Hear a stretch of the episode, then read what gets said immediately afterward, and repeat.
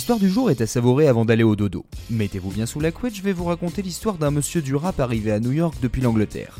C'est un monsieur avec un bandeau sur l'œil droit et un béret rouge, qui connaissait les erreurs à ne pas faire dans la vie et comment l'expliquer aux gens. Son message a tellement bien marché que dix ans plus tard, un gamin de Brooklyn l'a recuisiné pour parler de musique. C'est la même, mais pas pareil. Si le ne vous dit rien, Slick Rick, c'est un des premiers grands noms du rap, originaire de Londres, qui a emménagé dans le Bronx durant son enfance. La douceur de son flow, accompagné d'un accent britannique, n'ont pas d'équivalent. Son talent pour l'écriture, la rythmique et la diversité de son rap font qu'il est considéré parfois comme le meilleur conteur du circuit. Et au lieu de vous sortir un résumé de ses succès, on va parler d'une de ses pièces de résistance, Children's Story. L'intro c'est simple. Slick Rick raconte une histoire à deux enfants pour les aider à dormir. C'est l'histoire d'un gamin qui est poussé par un autre gosse à braquer des vieux pour se faire de l'argent. Les deux voleurs s'avèrent vite efficaces au point de ne plus pouvoir s'arrêter. Jusqu'au jour où notre héros tombe sur un détective sous couverture. Le flic lui attrape le bras, le frappe dans le ventre pour le calmer, mais le kid sort alors un flingue qu'il braque sur l'officier. Face au risque de prendre plusieurs années de prison, il renonce et préfère fuir. Une policière dans le quartier est alors prévenue et croise le gamin. Cette fois, il n'hésite pas à tirer, elle non plus.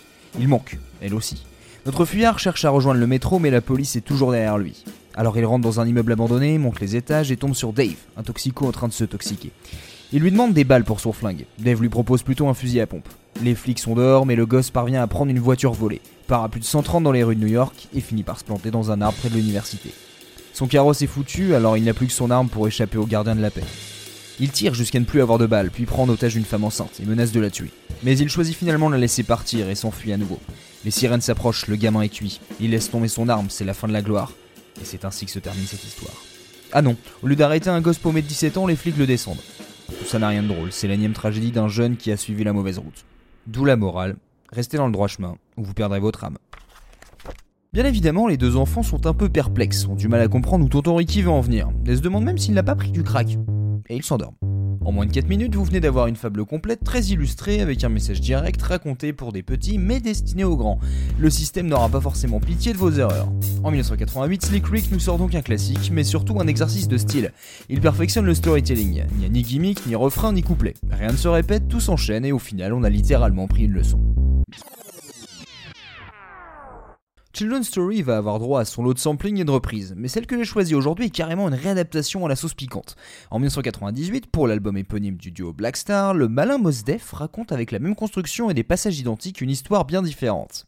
Celle d'une époque où les gens portaient des Adidas et le hip-hop avait bonne réputation. Sans précision, on peut imaginer qu'il parle du milieu des années 90, autant dire la veille. Un jeune gars est poussé par un diable à reprendre des extraits de standard pop pour en faire des tubes. Et il sample à outrance des morceaux connus et se fait de l'argent facile. Du Michael Jackson, du Stevie Wonder et ça en devient vite maladif. Le gars devient riche même si ses morceaux sont nazes, car les radios les survendent et les maisons de disques le suivent. Il se met à sampler des samples ultra connus et masque la faiblesse de la production avec des voix féminines clairement retouchées.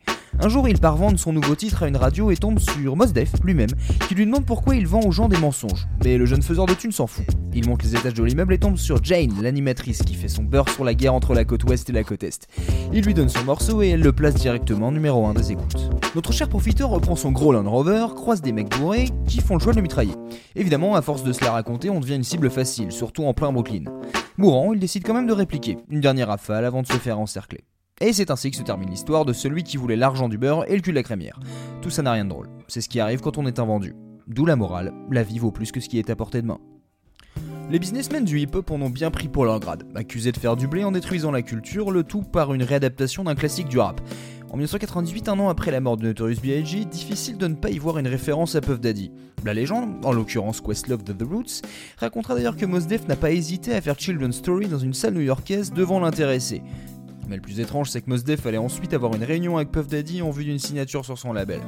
Impossible de savoir si cette stratégie suicidaire a foutu en l'air un éventuel accord, mais il n'a jamais eu lieu. Cela pourrait être l'anecdote ironique de cette histoire si Slick Rick n'avait pas fait bien pire. En 1990, celui qui prenait le droit chemin tire sur son cousin et un passant. Tout ça n'a rien de drôle. Il va passer 6 ans en prison. D'où la morale, c'est bien de raconter des histoires, encore faut-il être sûr d'y croire.